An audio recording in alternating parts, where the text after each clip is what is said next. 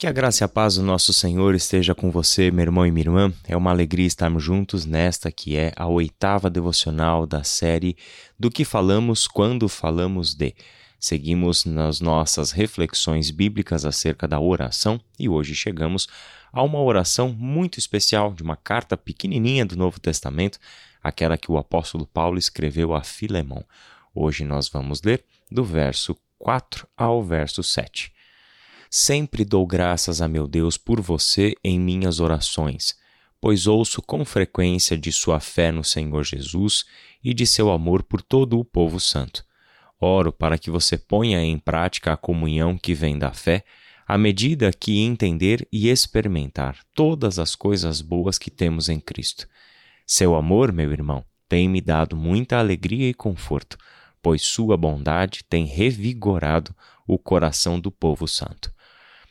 Essa breve oração do apóstolo Paulo na introdução de uma carta espinhosa do Novo Testamento, já que neste texto o apóstolo Paulo uh, escreve uma petição em favor de um filho dele na fé. Seu nome é Onésimo, um possível então escravo de Filemão, que auxiliou Paulo enquanto estava na prisão, e este Onésimo estava sendo agora devolvido a Filemão. Os detalhes da saída nós não temos, apenas diversas especulações. No próprio texto não temos uma resposta do porquê Onésimo saiu da casa de Filemão. O que sabemos é que o apóstolo Paulo está enviando Onésimo de volta a Filemão e faz um pedido que Filemão o receba não de acordo com as leis romanas, não de acordo com a, as possibilidades de tratar o caso que lhe eram dadas por meio da lei, mas que Filemão recebesse Onésimo como se fosse o próprio coração do apóstolo Paulo, como um irmão amado. Este pedido ah, aos nossos ouvidos pode não parecer lá grande coisa, mas se tratando de um contexto onde a mão de obra escrava era abundante, até mesmo determinante para o modo de vida do Império Romano, e tantas leis ah, regulamentavam a escravidão naquele contexto, nós estamos falando de uma cultura escravagista, onde o pedido de Paulo é claramente ah, uma ruptura com essa cultura uma ruptura com os modos de tratar uma pessoa escravizada, principalmente porque Paulo a tratava como pessoa e não mais como um objeto. O que o apóstolo Paulo faz aqui é uma petição. E então a oração que lemos é a introdução, né, como ele começa a carta, mostrando para Filemão as razões que ele encontrava para agradecer a Deus pela vida deste irmão amado. Se você se lembra bem, na segunda-feira, na devocional número 6 da série, quando falamos sobre o poder da oração, estivemos diante de uma situação dessa, em que o apóstolo Paulo olhou para as pessoas, viu nessas pessoas o que Deus estava fazendo na vida delas, e este exercício se torna a oração do apóstolo Paulo. Ele ora porque é capaz de reconhecer a obra do amor na vida das pessoas, a obra de Deus transformando mentes, corações e condutas de acordo com a vontade do Senhor. Sempre dou graças a meu Deus por você em minhas orações. A gratidão a Deus pelas pessoas. Meu irmão e minha irmã, mais uma vez estamos diante de uma oração onde o foco da gratidão do apóstolo Paulo não são as coisas que ele possui, não são as dádivas que ele pediu e recebeu, mas são pelas pessoas. E é exatamente este o grande ganho do apóstolo Paulo. Ele é um apóstolo do Evangelho, ele é um ministro de Cristo, assim como nós temos a responsabilidade de sermos pessoas que estão neste mundo proclamando as boas novas do Reino de Deus. Não é muito diferente a nossa condição da condição do apóstolo Paulo diante da missão que Deus ah, conferiu a nós, a sua igreja. Nós estamos aqui para levar pessoas ao conhecimento da graça de Deus no Evangelho de Jesus Cristo. Por isso, quando Paulo vê uma pessoa, onde nessa pessoa ele enxerga o poder transformador do Evangelho em plena atividade, isso lhe dá alegria. Isso se torna motivo de gratidão a Deus pelas pessoas. E esta é a bênção que Paulo recebeu: notícias de que um irmão na fé tem crescido no amor, de modo que uh, o amor deste homem por todo o povo de Deus se tornou conhecido, se tornou popular. As pessoas comentam isso, a ponto de Paulo ficar sabendo disso e se lembrar constantemente de Filemão em suas orações. Aquela oração de gratidão, o apóstolo Paulo, no versículo 6, acrescenta um novo pedido, uma nova petição. Oro para que você ponha em prática a comunhão que vem da fé à medida que entender e experimentar todas as coisas boas que temos em Cristo. O argumento do apóstolo Paulo em petição ao Senhor é que é, certamente todos nós, cristãos salvos em Cristo Jesus, temos uma jornada longa pela frente de conhecimento de tudo aquilo que nós temos recebido do Senhor, todas as dádivas de sermos salvos em Cristo Jesus todas as bênçãos, todos os benefícios da salvação em Cristo.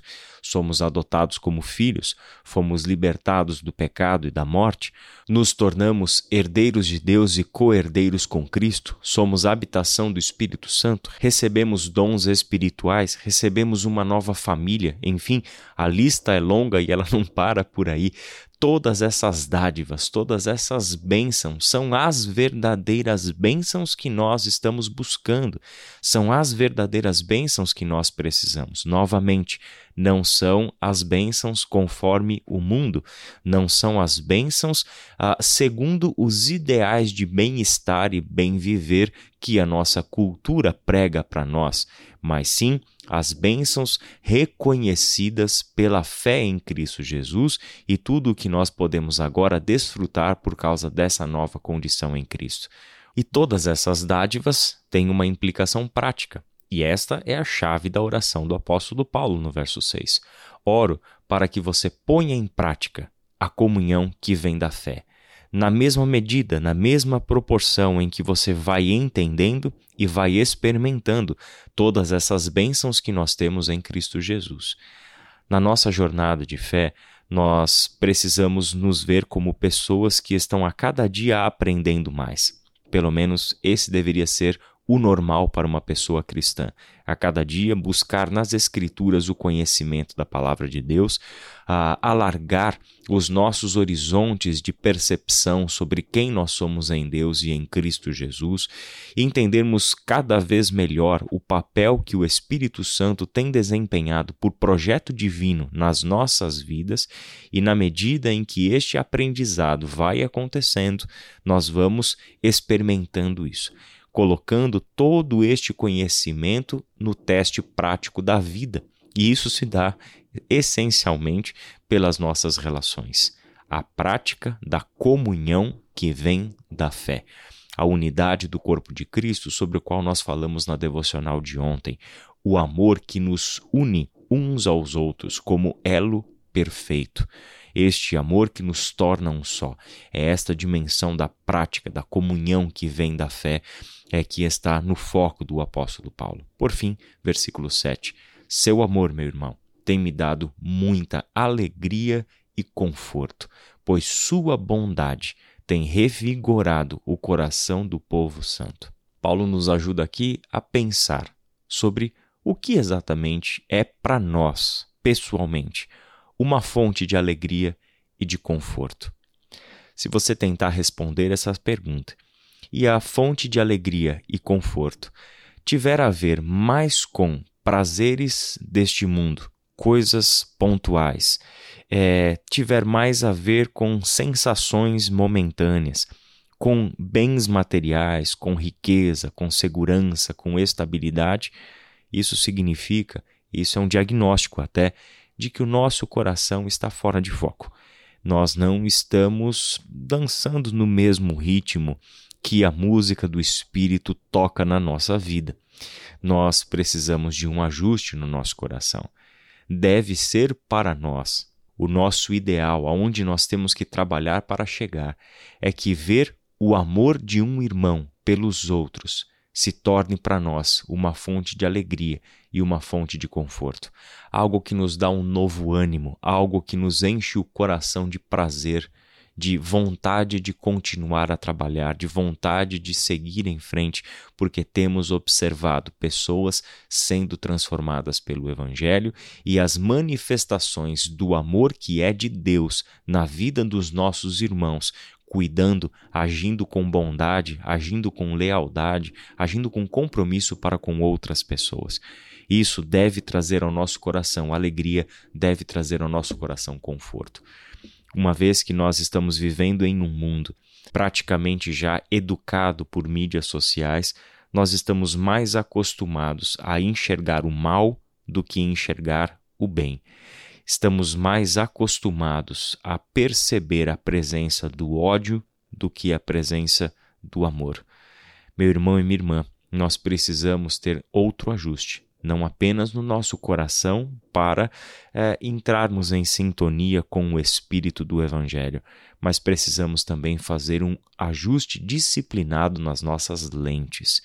Se enxergarmos o mundo pela perspectiva das mídias sociais, dos noticiários, do cinema, das conversas de grupos de WhatsApp e assim por diante, nós nos acostumaremos com um mundo imerso no mal só que o Evangelho nos fala de um outro mundo, uma outra realidade, em que, se abrirmos os nossos olhos e enxergarmos o que Deus enxerga, enxergaremos pessoas como Filemão.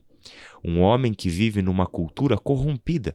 Gente, uma cultura escravagista. E toda a escravidão, toda a opressão de pessoas regulamentada dentro da lei. Nós estamos falando de uma pessoa que está vivendo em uma cultura politeísta, uma cultura é, sexualmente depravada. Esse é o contexto do primeiro século. Só que nada disso é o que Paulo está enxergando. O que ele está enxergando é que, do meio desta podridão, Deus tem pessoas que amam os outros, que amam como ele ama, é isso o que ele enxerga, é com isso que ele trabalha, porque é a partir de gente que ama que acontece transformações dentro de uma cultura, a partir de uma casa, uma igreja, um bairro, uma cidade. É dessa forma que nós vamos enxergando de fato como Deus está trabalhando no nosso meio e como isso deve, em primeiro lugar, integrar as nossas orações. Que Deus abençoe seu dia e até amanhã.